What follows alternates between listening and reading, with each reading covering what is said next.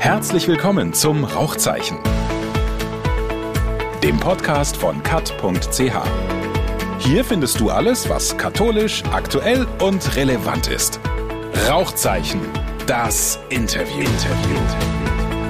Jetzt mit Raphael Rauch. Herzlich willkommen zum Rauchzeichen. Ich spreche heute mit dem Provinzial der Schweizer Jesuiten, mit Christian Ruteshauser über den Tag des Judentums weil es da ja auch um Dialog geht, sprechen nicht wir beide als Katholiken darüber, sondern haben eine dritte Person hinzugezogen, und zwar den liberalen Rabbiner von St. Gallen, Tovia Benchorin. Schön, dass Sie da sind. Herzlich willkommen zum Rauchzeichen. Christian Ruteshauser, der Tag des Judentums, ist das jetzt noch ein Gedenktag oder was ist das? Der ist ja doch etwas unbekannt in der Schweiz. Es ist nicht ein weiterer Gedenktag, sondern es soll ein Sonntag sein, an dem Katholikinnen und Katholiken im Gottesdienst bewusst gemacht wird, wie stark das ihr katholischer, christlicher Glaube verbunden ist mit der jüdischen Art und Weise zu glauben und die Verbindung noch einmal aufzuzeigen zwischen Neutestament und Altem Testament. Das heißt, wir sollten aufpassen auf die Lesung, auf die Fürbitten. Auf was sollen wir aufpassen an diesem Sonntag? Die Lesungen sind natürlich sehr wichtig. Es wurde bewusst der Sonntag in der Fastenzeit gewählt, weil es eine Zeit der Umkehr ist. Wir Christen und Christinnen haben auch viel Schuld gegenüber dem Judentum in der Geschichte auf uns geladen. Das heißt, auf der einen Seite ist ein Sonntag, der einlädt zur Umkehr. Wir sind unterwegs zu Ostern. Die jüdische Tradition ist unterwegs zu Pessach in dieser Zeit. Und dazu haben wir die passenden Lesungen. Es wird die sogenannte Opferung Isaaks, die Akedat Yitzchak, in der jüdischen Tradition als erste Lesung gelesen. Ein Text, über den Juden und Christen in der Geschichte immer auch wieder gestritten haben. Wir können viel voneinander lernen.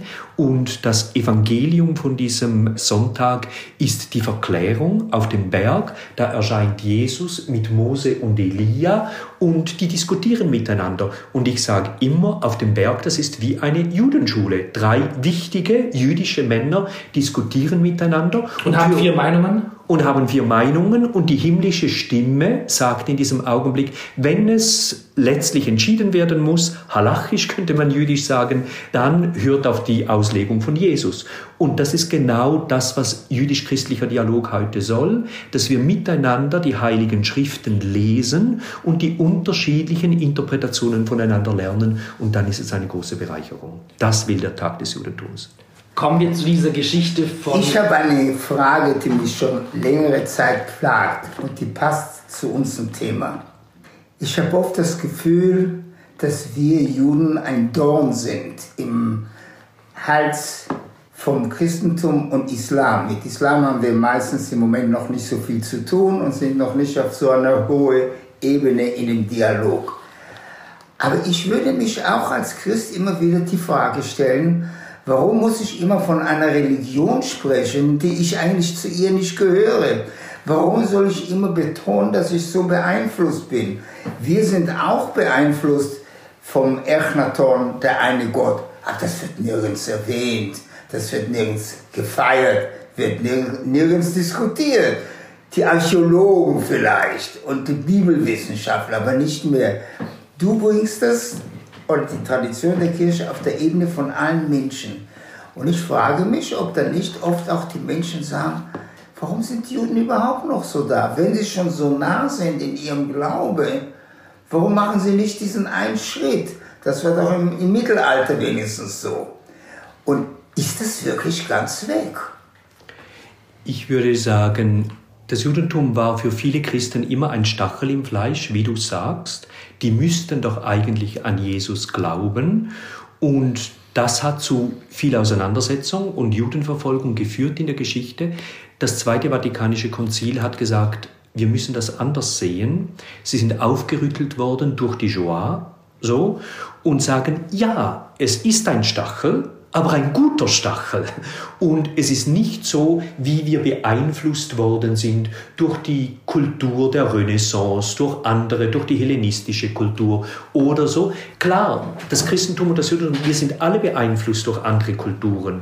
Aber das Judentum ist für uns Christen Offenbarung Gottes. Und deshalb ist es gegeben, ob ich will oder nicht. Der liebe Gott hat mich nicht gefragt. Er wird schon wissen, warum. Und wenn er uns diesen Stachel gegeben hat, dann vielleicht, dass wir, das ist meine Interpretation, der Mensch muss am anderen lernen und der andere steht wir für den ganz anderen, für Gott. Und vielleicht kettet er uns als Katholiken und als Christen ans Judentum, weil er uns an sich ketten will. Ja, ich sehe darin eine Botschaft, dass wir nicht aus uns selbst herausleben, sondern aus dem anderen herausleben. Die Idee, dass ich mich mehr vollende durch den anderen. Also hier ist eine ganz klare These gegen das europäische Individualismus. Das teile ich ganz mit dir. Ja. Und gerade im Dialog muss ich zugeben, lerne ich mal meine eigene Religion besser, weil im Moment, wo ich dem anderen erklären muss, an was ich wirklich glaube, da muss es klar genug sein. Und wenn es nicht versteht, ist es meine Schuld und nicht seine Schuld. Wenn man von Schuld hier überhaupt sprechen kann. Aber die, die Nostra Aetate, ja, die Frage ist, wie tief es wirklich geht. Das ist die Frage. Dokumente sind da und die Realität ist da. Und äh, dass gerade nach Nostra Aetate wieder eine neue Welle von Antisemitismus in Europa kommt, das habe ich da auch wieder eine Frage. Ich, ich beschuldige hier nicht die Kirche, Gott behüte. Aber was ich doch beschuldige ist, beschuldige, die Frage, wenn man zu sehr immer über das Judentum im Christentum spricht, dass dann der Laie sagt, was haben wir nicht genug für uns, dass wir das immer wieder betonen müssen. Dass Zivilisationen entstehen von gegenseitigem Einfluss, das ist mir klar von Anfang an. Zum Beispiel Abraham oder das Judentum ist groß geworden in zwei Zentren, wo man an einen Gott geglaubt hat. In Mesopotamien an dem Mond und in Ägypten an der Sonne. Aber wir sind nie zum Mond gegangen, wir sind nie zu der Sonne gegangen. Und ähm, ja. Aber so wie man Christian Ruteshauser kennt, würde Christian Ruteshauser nicht sagen, wir sprechen zu viel über das Judentum im Christentum, sondern viel zu wenig. Vielleicht kommen wir deswegen nochmal an den Tag des Judentums zurück. Die Geschichte von der Opferung ist eine ganz schlimme Geschichte, mit der wir alle Mühe haben. Und es ähm, bleiben eigentlich nur drei Sachen hängen. Erstens, es ist eine ganz archaische Geschichte. Zweitens, Gott hat im letzten Moment äh, das Schlimmste verhindert. Aber eigentlich ist es eine ganz schlimme, brutale Religion. Und drittens, deswegen gibt es die Beschneidung, weil man nicht mehr den Kopf des ähm, Knaben wollte, gibt es jetzt wenigstens die, ja, die Opferung Leid in Form der Beschneidung. Christian Ruteshauser, was sagt dir die Geschichte heute? Ist sie so brutal oder verstehe ich sie falsch? Sie verstehen sie falsch. also ich glaube, man kann sie so karikiert natürlich sehen, aber ich denke, dass die Geschichte einen zutiefsten Sinn hat. Wir können religionsgeschichtlich darauf schauen, ist es gerade der Übergang, dass nicht mehr Menschen geopfert werden dürfen, sondern nur noch Tiere geopfert. Das wäre ein religionswissenschaftlicher Zugang zu dieser Geschichte. Und dann ist es gerade eine Humanisierungsgeschichte. Das wäre eine Form der Interpretation. In der Moderne haben wir eine ganz andere Interpretation. Ist das Bewusstsein, das wir von Gott haben, die letzte Instanz? Und Abraham hat ein gewisses Bewusstsein von Gott und das wird überstiegen und die Geschichte erzählt, dein menschliches Bewusstsein ist nicht die letzte religiöse Instanz. Und deshalb wird Gehorsam gefordert, nicht ins Irrationale hinein, sondern um die Begrenztheit des menschlichen Bewusstseins zu zeigen. Und deshalb fordert dieser Gott radikales Vertrauen, wirklich etwas hinzugeben, das Liebste, den eigenen Sohn, auch die, die Verheißung, das ist ganz klar, aber es geschieht ja dann auch radikal nicht. Also in diesem Sinne ist es eine Erzählung von Verhältnis von Glaube und Vernunft. So, das wäre eine zweite große Interpretation, die nach Kant und mit Kierkegaard in der Moderne eigentlich die Hauptinterpretation des Ganzen ist. Und dann haben wir eine Geschichte vor uns, und das wäre vielleicht etwas Drittes, Exegetisches äh, vor uns und mehr Theologisches, wo die christliche Tradition darin eine Hingabe sieht, wie die jüdische Tradition auch, bei Isaac und im Grunde genommen ein Typos für die Hingabe Jesu letztlich als Hingabe und Opfer, was dann am Kreuz geschieht. Also das wäre dann eine intertextuelle Interpretation, eine theologische Interpretation. Das sind die drei Interpretationen, die ich äh, so kurz mal auf den Punkt bringen möchte, aber ich weiß nicht, ja. was... Herr Rabbiner, wenn wir Hollywood wären, würde ich sagen, lieber Drehbuchautor, gute Geschichte, Geschichte, aber du übertreibst. Ja, also Gott würde sowas nicht verlangen. Warum hat Gott das von Abraham verlangt und warum kommt es nicht dazu? Erstens kommen wir mit vorgeschichtlichen Gedanken und lesen das in den Text. Der Text fängt an, weil hier Achar hat Varim Haele. Nach diesen Erfahrungen hörte Abraham, und ich glaube, was hier passierte, dass Abraham, wie er älter wurde, wieder mehr zurückgeschlagen hat zum Anfang seines Lebens, wo er sowas sich vorstellen konnte. Ich glaube, Gott hat ihn von seiner eigenen Blindheit gerettet. Und darum schickt er im letzten Moment einen Engel, damit alte Schlachyat nach. Schick deine Hand nicht auf den Jungen. Mach das nicht. Ich hätte nie sowas von dir verlangt das ist eine falsche, blinde Loyalität, die von einer menschlichen Seite kommt. Jetzt bei mir hast du noch ein größeres Problem. Ich kann sehr schwer über Gott sprechen. Ich kann über einen Schöpfer sprechen, aber nicht weiter. Und diesen Schöpfer habe ich neu entdeckt, gerade durch eine Sicht hier im Fenster ist da ein Berg, wo jeden Morgen dieser Berg anders erscheint besonders im Winter, im Sommer. Und das ist dann das Zyklushafte. Das sind immer zwei Häuser. Sehe ich sie auf einmal oder nicht? Mit, mit dem Zyklushaften, da kann ich leben. Aber zu sagen, was Gott von mir verlangt, diese Sprache habe ich als Rabbiner, ich bin da nicht typisch für andere, aber vielleicht typisch für moderne Rabbiner, habe ich verloren. Aber ich merke in das Zyklushafte und ich versuche in diesen Zyklushaften reinzukommen, wie in einer Steckdose, wo ich die Elektronen nicht sehe, aber ich spüre die Hitze, ich sehe das Licht, die Energie, die dort ist. Und so hoffe ich, dass ich auch einen Kontakt bekomme oder nicht. Und ich glaube in der Geschichte von Opferung Isaaks, was eigentlich auf Hebräisch nicht Opferung Isaak heißt, sondern Bindung Isaaks. Jetzt siehst du, wie wir schon vorprogrammiert sind mit Ausdrücken. Aber am Ende der Bindung wäre er tot gewesen. Darum, es geht ja schon letztlich darum, dass er tot gewesen wäre, Isaac, oder? Aber es ist im Konjunktiv. Er wäre tot gewesen. Er wäre, ja. Genau. Und eben nicht im Indikativ. Ja. Und da war Abraham plötzlich blind und in dieselbe Orthodoxie sozusagen des äh, Opferdienst und Glaube an Göttern wieder zurückgeschlagen. Das passiert, wenn wir älter werden. Und davon rettet Gott ihn. Heißt das, heißt das, Abraham war ein Fanatiker in dem Moment? Um es jetzt einfach modern zu deuten, war wie so eine Art ähm, ex, äh, religiöser. Er war ein Fanatiker für sich selbst. Er meinte, das ist, was Gott von ihm erwartet. Man kann auch manchmal Wort Gottes nicht richtig verstehen. Als Jesuit würde ich sagen, es ist wie eine Unterscheidung der Geister. Ich höre verschiedene Stimmen zu mir sprechen und denke, das und das ist die Stimme Gottes, das ist der Geist Gottes. Und dann merke ich auf einmal, ah, ich habe mich getäuscht und es ist eben nicht der Geist Gottes, sondern ist eine andere Stimme.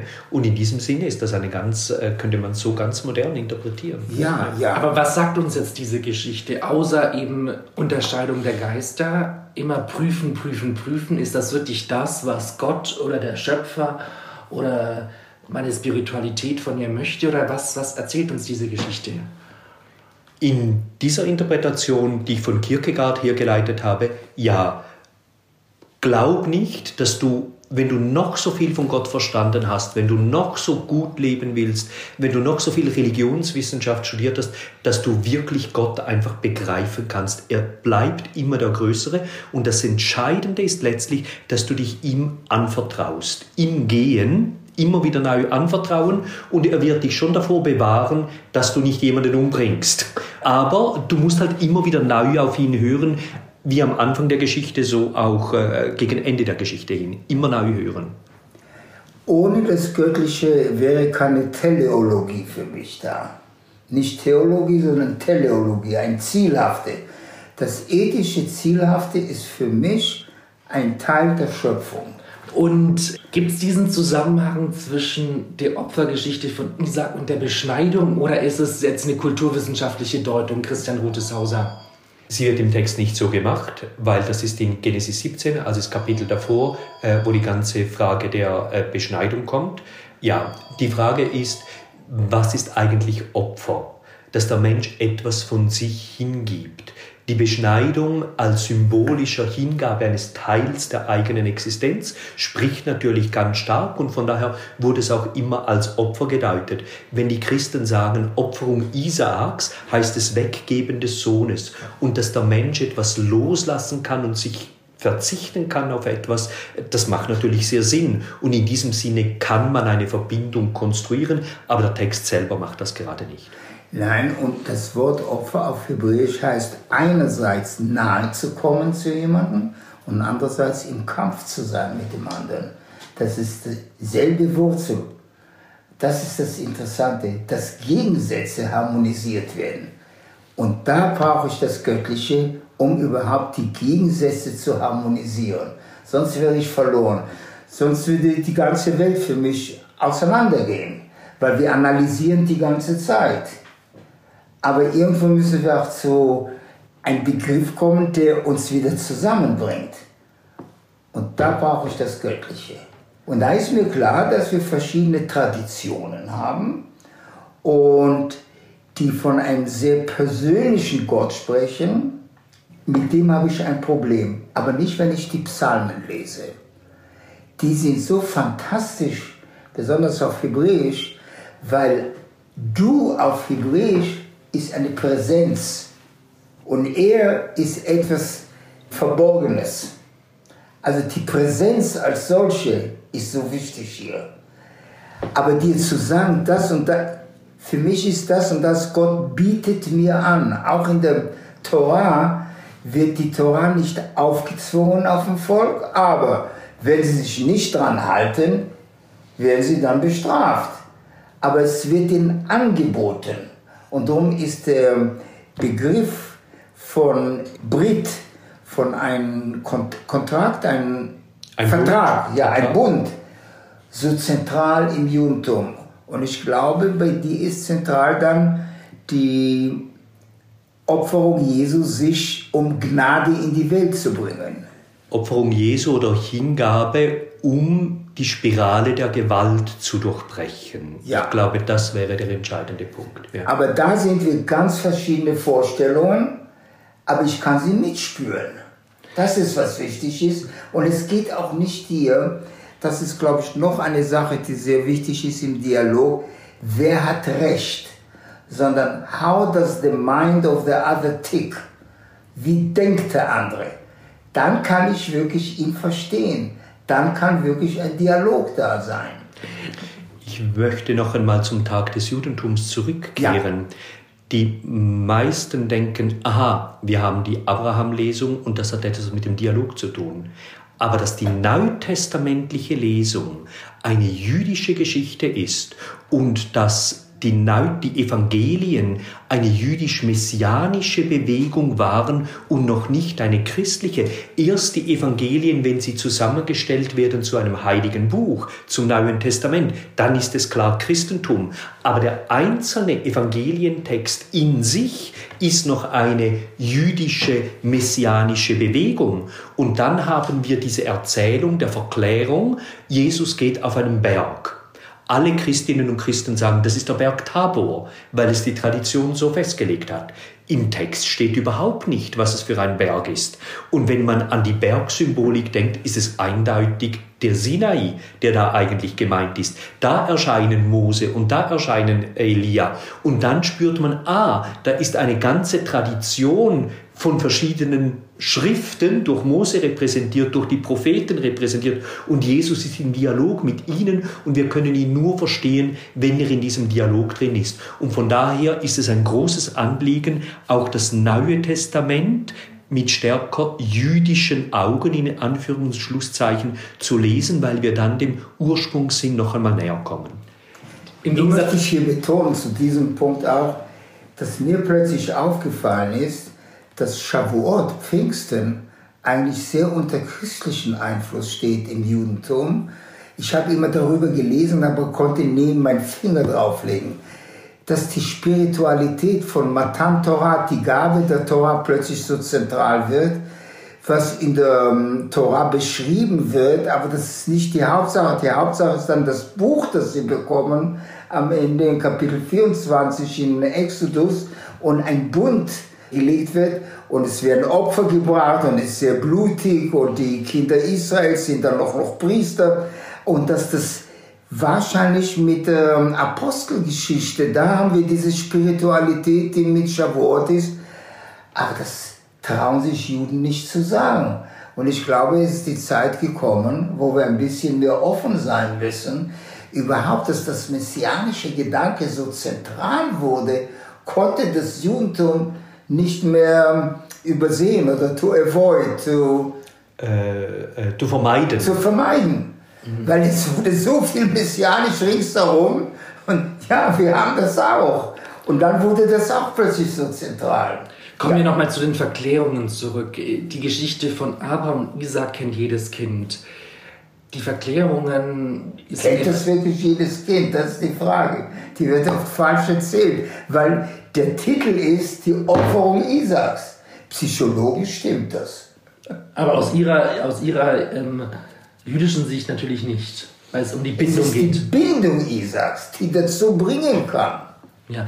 Und Gott rettet Abraham von seiner eigenen Blindheit, dass er meint, dass Gott so eine Loyalität, das kann nur ein König sowas verlangen.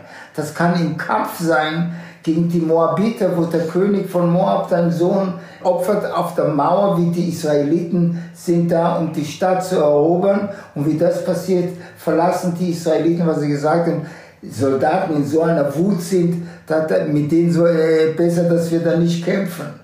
Aber die Verklärungen sind trotzdem unbekannt. Der Christian Ruteshauser, worum geht es da in dieser Geschichte? Geht es darum zu sagen, okay, Jesus kommt nicht aus dem Nichts, sondern er steht einfach in diesem Dialog mit Moses. Oder worum geht es da?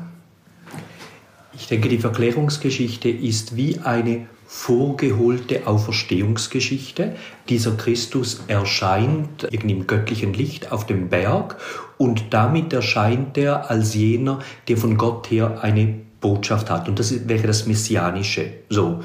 Und jetzt im Verhältnis zu Mose und Elia gesprochen, es ist nicht so, dass Jesus wie ein Meteorit vom Himmel fällt, sondern, und das Papst Benedikt hat das in seinen Jesusbüchern betont, er lebt die Torah und aus christlicher Perspektive ist er wie der Jude, der die Torah in einer authentischsten Weise bis zum Ende gelebt hat. Und deshalb kann man diesen Jesus nur verstehen als einer, der aus dem Wort Gottes lebt. Also das heißt, die Offenbarung für das Christentum beginnt nicht mit Christus, sondern sie beginnt eben mit Abraham. Und schon diese ganze Geschichte führt Gott und dieser Jesus verwirklicht, ist in dieser Kultur, ist in dieser Tradition drin und versucht die Torah zu leben und als solche ist es Botschaft für alle Völker.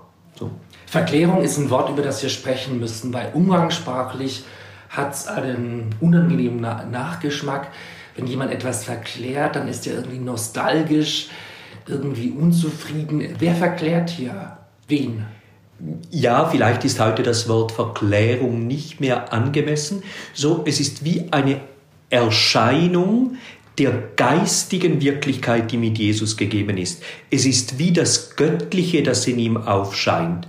Es ist wie eine Transzendenzöffnung, deshalb findet sie auf dem Berg statt. Der Berg symbolisiert die, die, die Nähe zum Himmel, die Nähe zu Gott und die Verklärung sagt eigentlich, dass es in einem ganz klaren Licht geschaut wird, in einer Klarheit, die an der Oberfläche nicht sichtbar ist. Und in diesem Sinne muss man Verklärung als Klärung, als Erleuchtung, als Aufklärung verstehen, wer dieser Jesus wirklich ist. Was mir gefällt, ist ein Ausdruck geistliche Wirklichkeit. Das heißt, der Mensch ist nicht nur Körper und Geist, aber es gibt auch eine geistliche Wirklichkeit. Und da haben wir verschiedene Formen, wie wir dazu kommen. Da können wir uns wirklich gut treffen.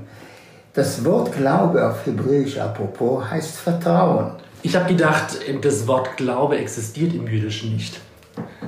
Doch. Nee, das ist ein böser Witz. Nein, nein, Ah ja, ich verstehe. Das ja. tu mal rausschneiden, ja. Nein, nein, nein, kannst du. Nein, Glaube heißt für erstmal Vertrauen.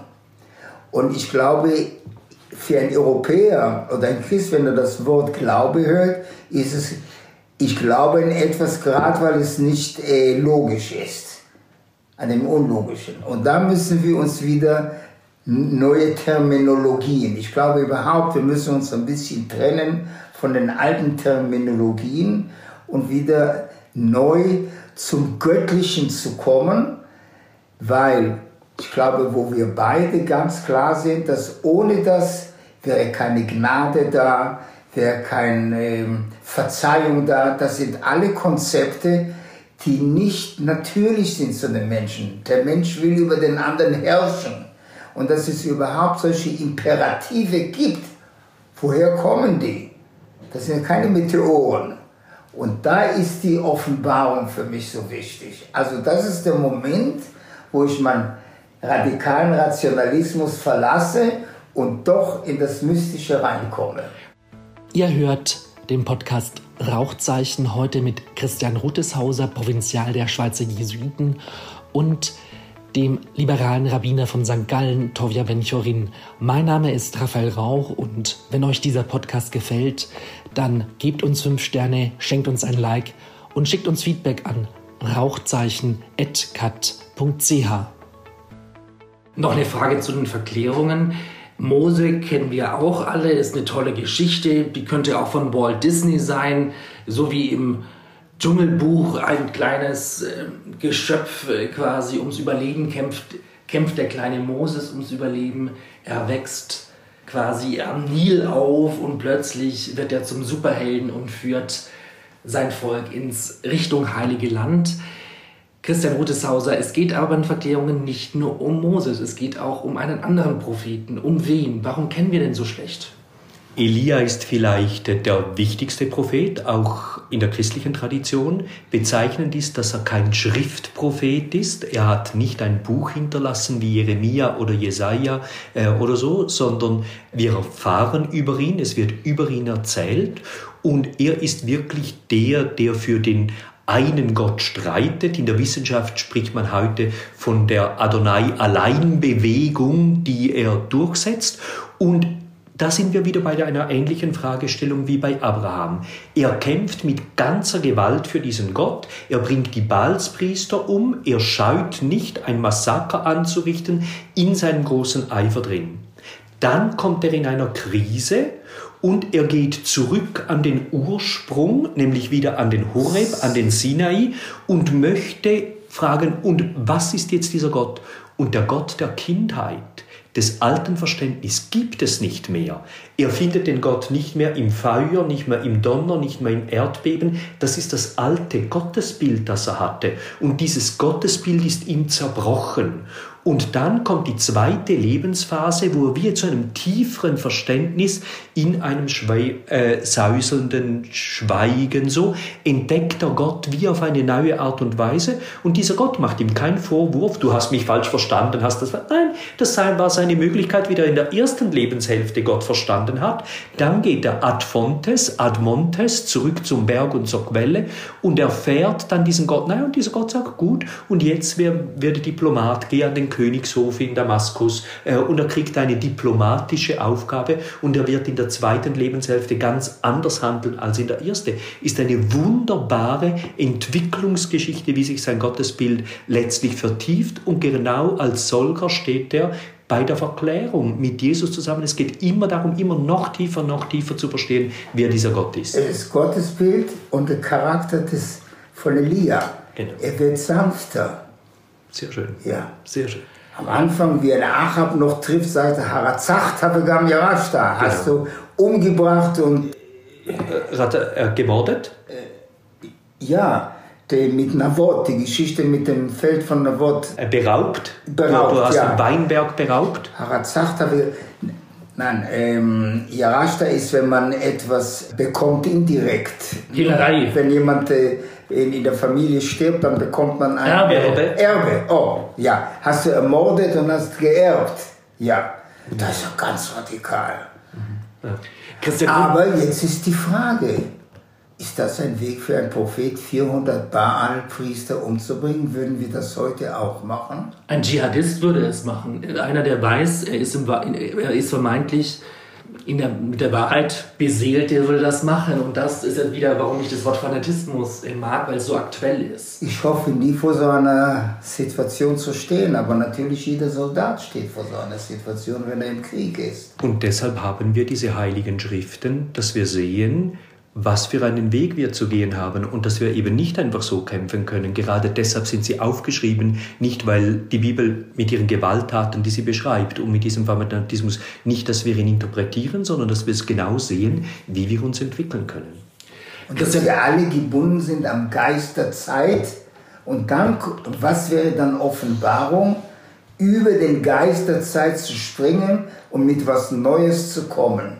Christian Ruteshauser, der Tag des Judentums sollte im Zeichen von Antisemitismus, von Antijudaismus, von QAnon einen hohen Stellenwert haben. Hat er aber nicht. Warum war es so schwierig, den vor zehn Jahren durchzuboxen?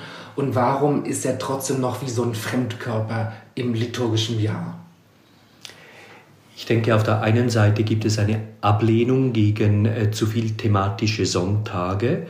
Und das würde ich ganz klar unterstreichen. Man kann die Liturgie nicht pädagogisch überfrachten. Jetzt dieses Jahr, jetzt diesen Sonntag wollen wir für die Kranken da sein, diesen Sonntag wollen wir für die Medien, diesen Sonntag für die Flüchtlinge.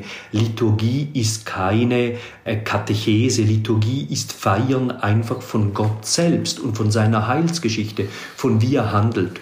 Und als die ganze Debatte war, soll man einen Tag des Judentums einführen, habe ich versucht, immer wieder nahezulegen und zu sagen, es geht nicht um einen thematischen Sonntag. Das Judentum ist nicht das Thema von uns Christen, der ist nicht das Thema des Sonntags, sondern es geht darum, den Glauben zu feiern in einer vertieften Verständnis darin und deshalb feiern wir es mit dem Judentum zusammen. Das ist mal das eine bei der ganzen Debatte gewesen, ihn einzuführen. Das zweite ist das jüdische, die ganzen Auseinandersetzungen um Israel, der ganze Antisemitismus heute. Jetzt diese Woche ist der SIG, Bericht äh, 2020 äh, zum Antisemitismus gerade vorgestellt worden, dass er auch in der Schweiz zunimmt, vor allem im Internet und so, das ist gerade jetzt diese Woche ja alles präsent. Und natürlich will man sich im eigenen Gottesdienst nicht einfach damit auseinandersetzen in, in erster Linie. Ich denke, keine Glaubensgemeinschaft, keine, äh, kein Fest will diese Seite besonders in sich heranlassen oder das thematisieren. Ich denke, da gibt es schon auch eine gewisse, eine gewisse Zurückweisung, weil, weil es ist ein, unangenehmes Thema. Ja, ich denke, das ist ein, ein weiterer Faktor dazu. Du hast jetzt die Fürbitten auch entworfen, werden die jetzt überall verlesen oder nur bei Priestern oder Gemeindeleiterinnen, die sagen, Mensch, das ist mir ein wichtiges Anliegen? Die jüdisch-katholische Gesprächskommission, das ist die Gesprächskommission der Schweizer Bischofskonferenz und des SIG, des Schweizerischen Israelitischen Gemeindebundes. Wir machen immer ein Kommuniqué zu dem Tag des Judentums und geben auch immer Hilfen heraus, um die Texte zu interpretieren. Jeder Seelsorger, jede Seelsorgerin, jeder Pfarrer kann selbst auswählen, ob er darauf zurückgreifen will. Die Fürbitten werden immer auf die Homepage des Liturgischen Instituts der Schweiz gestellt und das Liturgische Institut sagt, es ist die bestbesuchte Homepage, weil ganz viele, die Gottesdienst gestalten, die Fürbitten von dieser Homepage nehmen und von daher finden sie schon große Verbreitung. Wofür bitten wir dieses Jahr? Dieses Jahr bitten wir äh, auf der einen Seite, dass wir als Christinnen den Glauben vertiefen können, dass die Juden und das Judentum ihrer eigenen Berufung treu bleibt. Wir bitten darum, dass wir Antijudaismus und Antisemitismus überwinden, gerade in einer Zeit, wo Verschwörungstheorien angesichts der Pandemie wieder verstärkt werden. Und dann beten wir auch ganz klassisch miteinander für unsere Kranken, für eine gute Gesellschaft, für ein gutes Zusammenleben. Wäre nicht vielleicht wichtig, irgendwo auch noch reinzubringen, dass durch den Verhältnis, das wir versuchen jetzt mit Juden aufzubauen, das geht eigentlich für alle anderen Minoritäten, die in Europa sind und irgendwo die Moslems erwähnen. Wäre ich ein Moslem, würde ich sagen, aha, die Juden haben wieder Europa erobert. Man spricht nur über Antisemitismus. In Deutschland spricht man nur über 1700 Jahre Judentum. Das wird jetzt groß gefeiert. Wo sind wir? Wir sind sieben Millionen in Deutschland. Wie viele Juden leben in Deutschland? Aber die bekommen das ganze Publicity. Wäre nicht vielleicht gut zu sagen, dass das jetzt ein, nach so und so vielen Jahren von Leiden, haben wir alle ein bestimmtes Bewusstsein für den anderen und auch wenigstens die Moslems einmal im Namen auch zu erwähnen. Das ist meine Frage. Oder wäre das dann missverstanden äh, in einem Gottesdienst äh, in der Kirche? Kann ich mir auch vorstellen. Sagen, hier kommen wir zu feiern. Das Verständnis mit Juden und der Pfarrer spricht plötzlich, erwähnen noch auch die Moslems. Nicht zu sprechen von den Atheisten.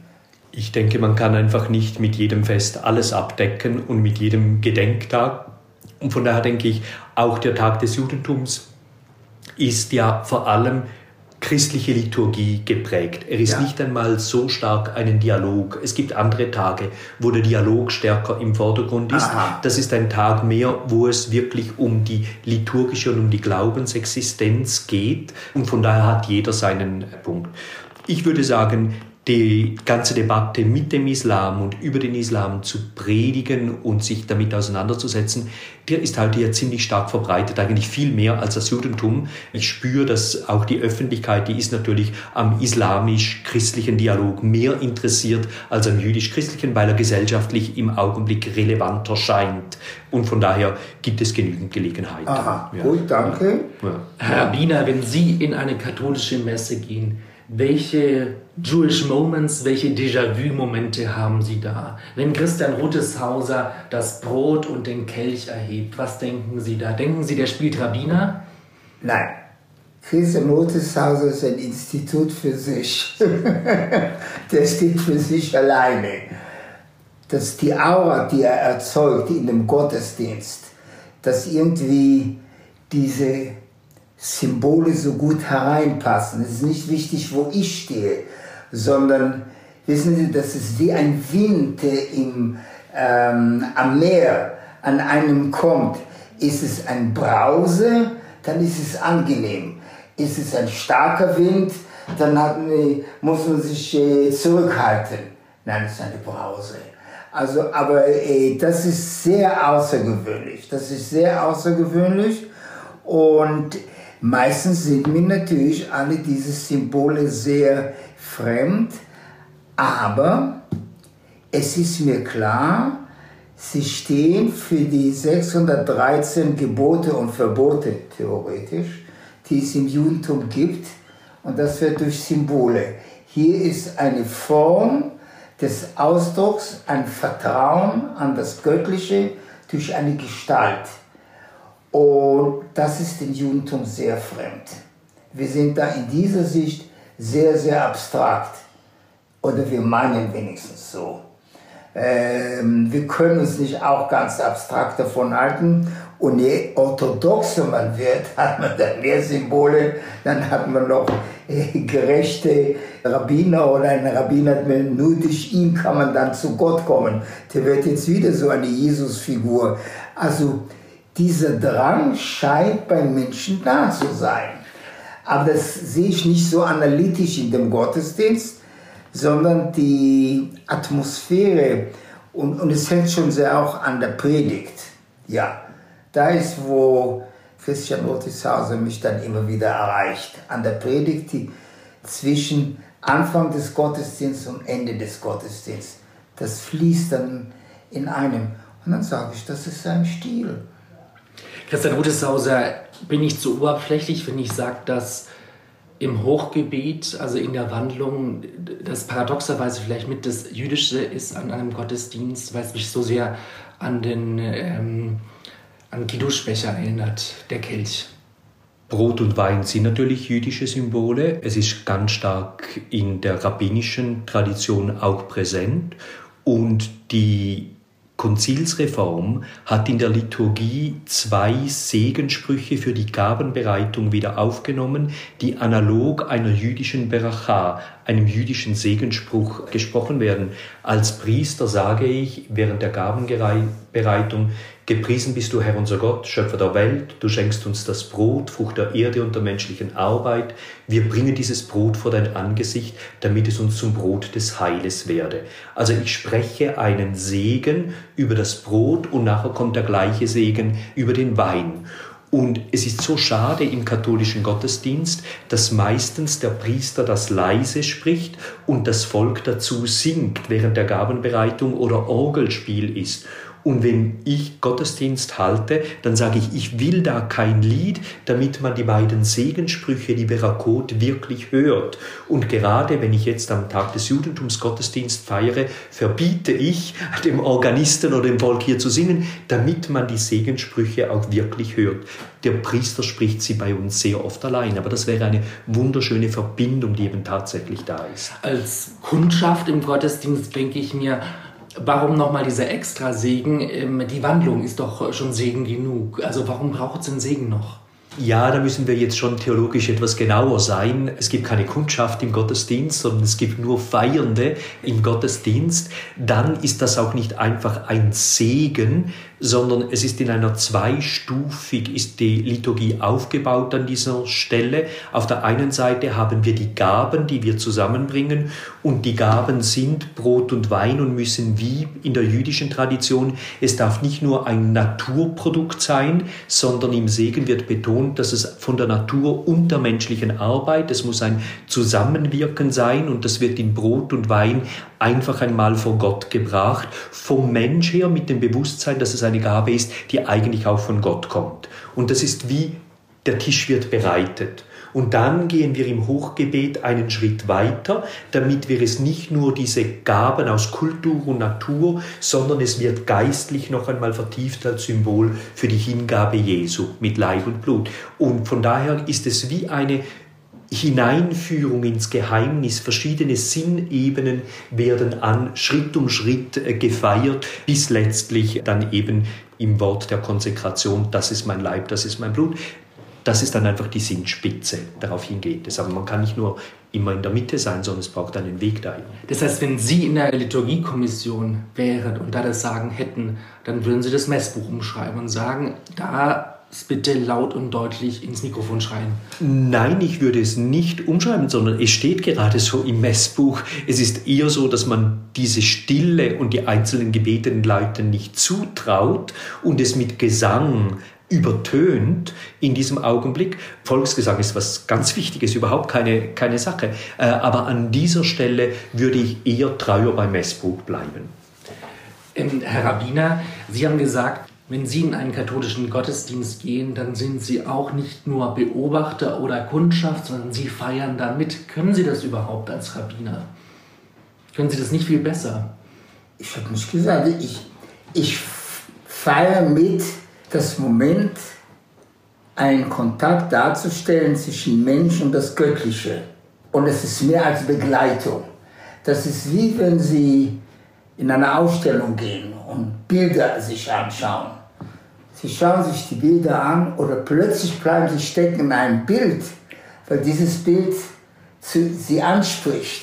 Und sie sprechen mit diesem Bild.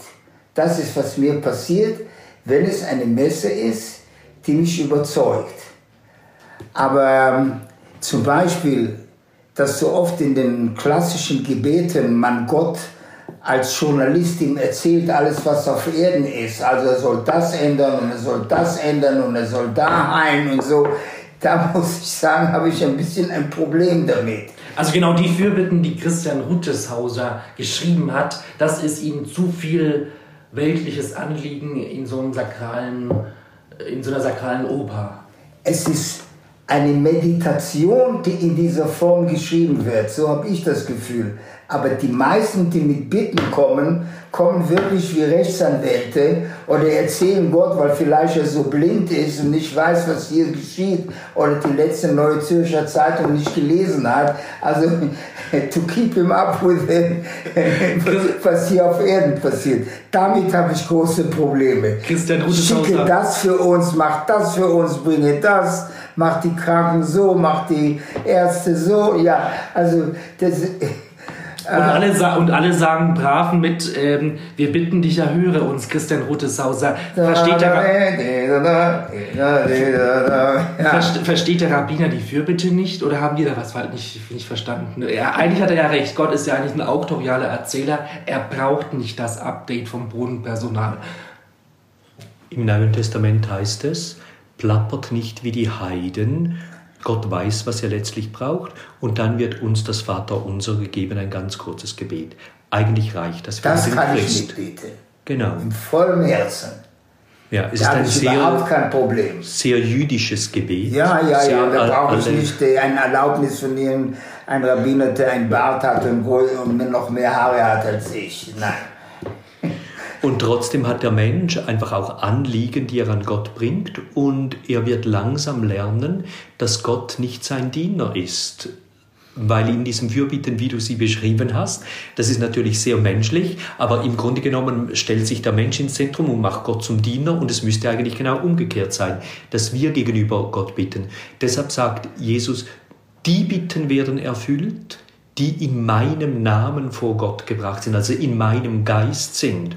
Und ganz oft werden deshalb die Bitten auch nicht erfüllt und die Menschen hören dann auch auf zu beten, weil sie merken, sie werden auch gar nicht erfüllt.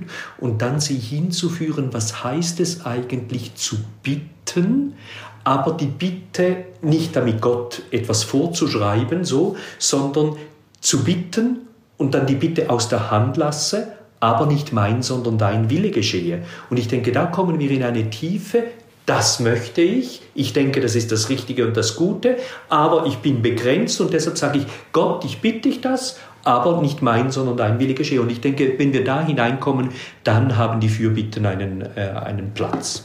Ein Erlebnis, das ich vor kurzem hatte, für ein Gebet, wo mir plötzlich klar wurde, wie stark ein Gebet sein kann war mit einer Dame, die mit Corona im Spital war. Und man hat mich gebeten, sie anzurufen.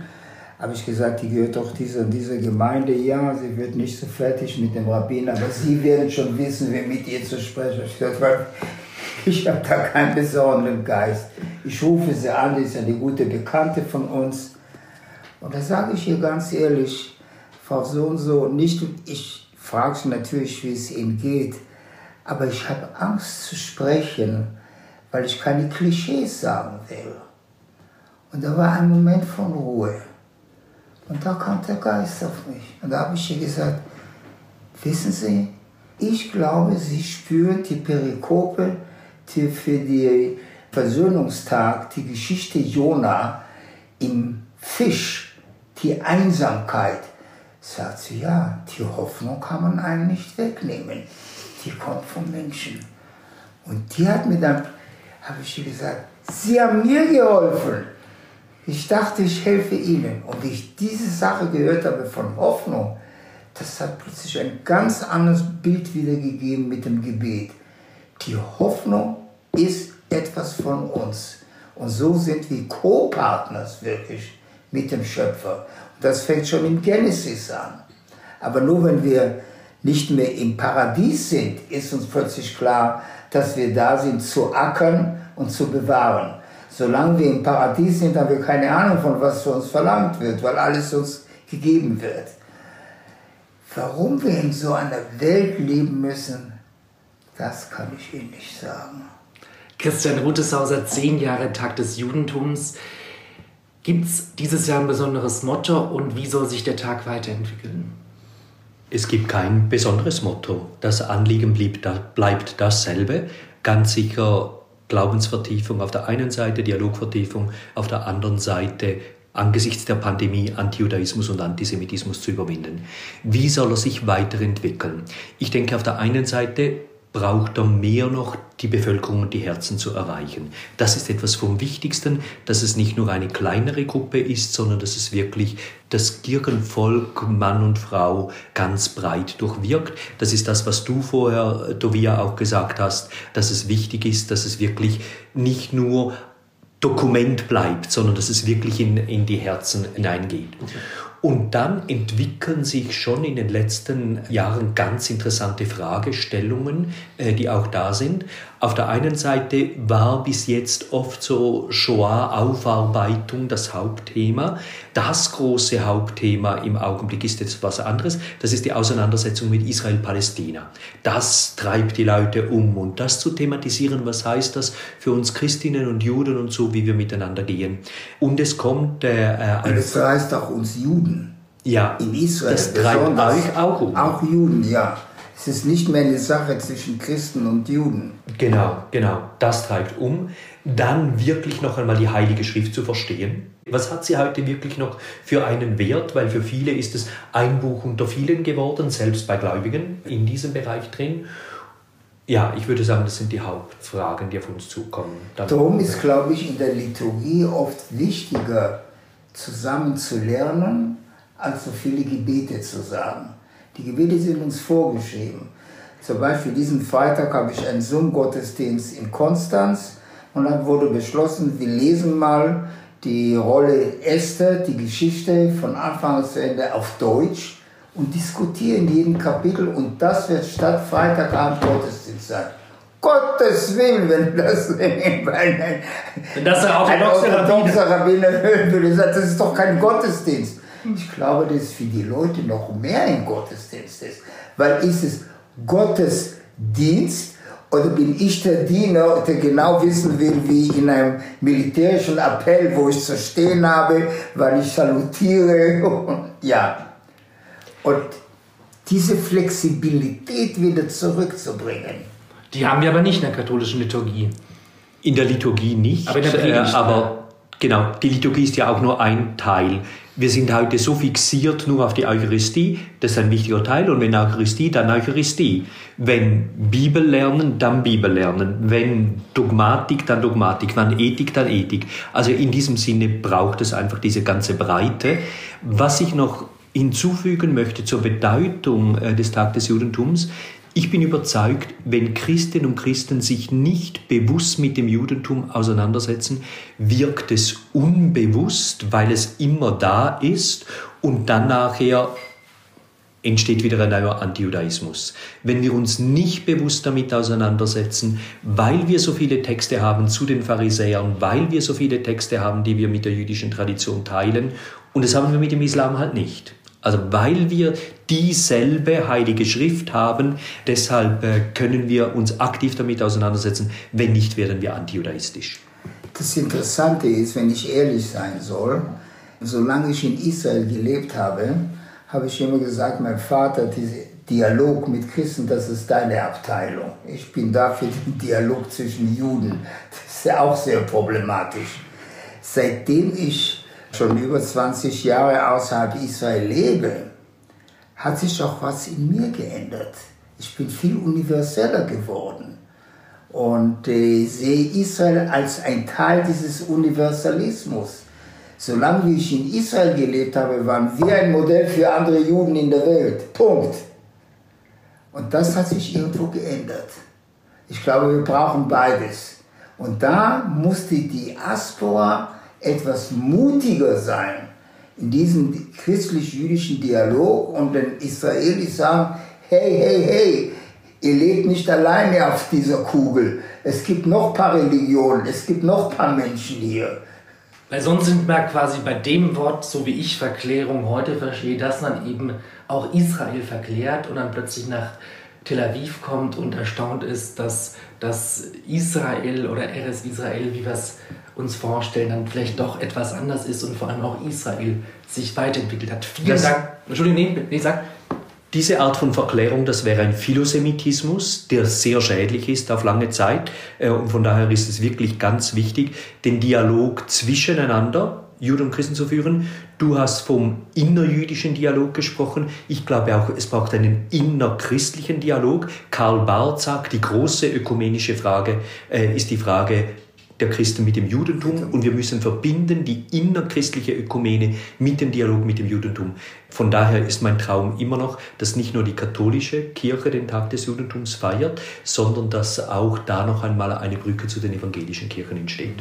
Christian Ruteshauser, Sie machen quasi diese christlich-jüdische Ökumene nicht nur hier in der Schweiz, sondern auch an höchster Stelle in Rom. Gibt es da was Neues? Was wäre da so der nächste Schritt, den Sie als Berater des Papstes in jüdischen Fragen ähm, unternehmen?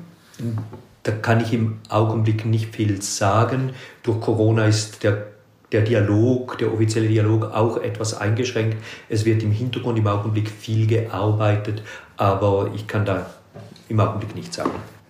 Das war der Podcast Rauchzeichen zum Tag des Judentums mit Christian Ruteshauser, Provinzial der Schweizer Jesuiten und dem liberalen Rabbiner von St. Gallen, Tovia Ben-Chorin. Mein Name ist Raphael Rauch. Wenn euch dieser Podcast gefallen hat, dann gebt uns 5 Sterne, schenkt uns ein Like und schickt uns euer Feedback an rauchzeichen.cat.ch. Rauchzeichen, der Podcast von kat.ch.